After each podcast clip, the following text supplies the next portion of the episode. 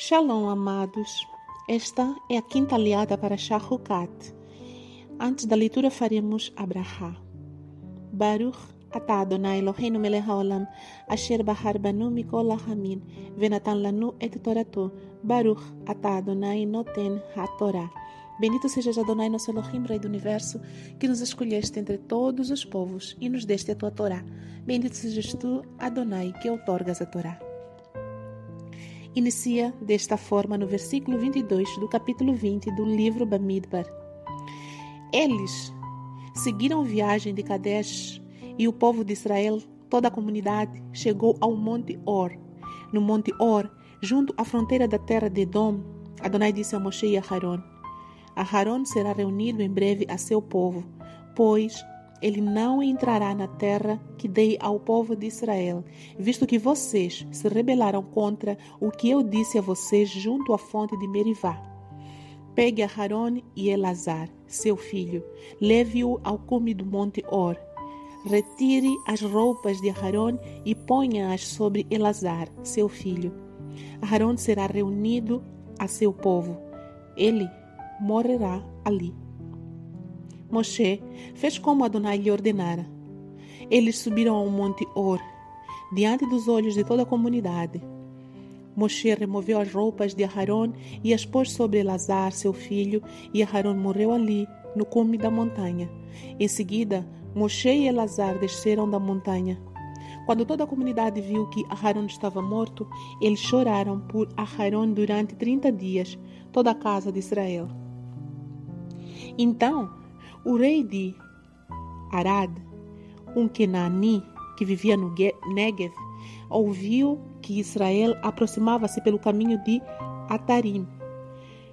Por isso, ele atacou Israel e levou algumas pessoas cativas. Israel fez um voto a Adonai: Se tu me entregares esse povo, destruirei as cidades deles de forma completa. Adonai ouviu Israel e lhe entregou os Kenanim, de modo que a destruição deles e as suas cidades foi completa, e passaram a designar o lugar Ormar, que significa destruição completa. Em seguida, eles partiram do monte Or pela estrada que segue em direção ao mar de Suf, a fim de circundar a terra de Edom. Mas o povo ficou irado por causa do desvio. O povo falou contra Elohim e contra Moshe. Por que tu nos fizeste sair do Egito? para morrermos no deserto? Não há alimento de verdade, não há água e estamos cansados dessas coisas miseráveis que comemos.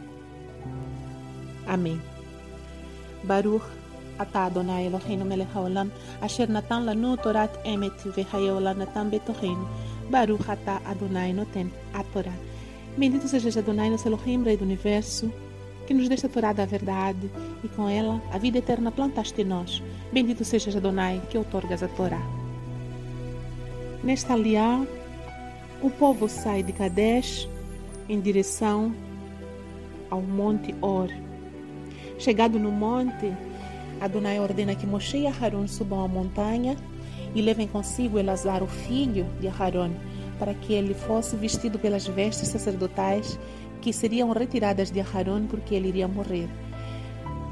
Feito isso, Aharon morreu e o povo chorou por 30 dias pela sua morte. Foi uma morte indolor, pacífica, como se fosse um sono. Apesar do castigo que lhe foi imposto de não entrar na terra prometida, Adonai o honrou como seu servo e o deu uma morte tranquila, uma morte como se fosse um sono da tarde ou um sono da noite. Louvado seja o Eterno que, mesmo em seu castigo, mesmo quando dá uma correção, ele o faz com amor e com a devida justiça. Bendito seja ele. Logo a seguir, o povo teve que contornar a terra de Edom, e por causa desse contorno, talvez pela distância do caminho, eles voltaram a murmurar de novo e lembraram-se do Egito de novo. Que tristeza! Hoje em dia nós não somos diferentes. Qualquer dificuldade que encontramos no caminho a cada dia, Muitas e muitas vezes voltamos a lembrar do nosso passado desgraçado, de pecado, de sujeira, de distância de Elohim, novamente. E alegamos que antes éramos felizes porque tínhamos manjares diferentes, tínhamos celebrações e festas mundanas, que a nossa vida era cheia de movimento e alegria, como eles aqui reclamam, que não há comida de verdade. Eles desprezam o pão do céu, que era o man que o Eterno dava a eles frescamente todos os dias.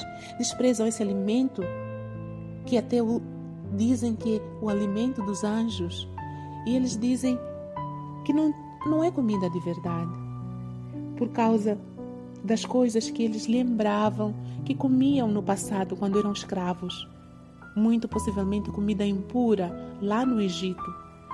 Da mesma forma, nós, muitas vezes não queremos o alimento puro que nos é dado através da boca de Adonai, a sua palavra, e nos lembramos das comidas impuras, das palavras maldizentes, das palavras torpes, das piadas de duplo sentido, tudo isso que fazia parte do nosso Egito, do nosso passado. Não devemos ser assim.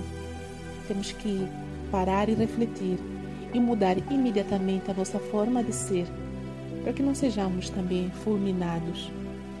Que o Eterno tenha compaixão e misericórdia de todos nós, no dia que se chama hoje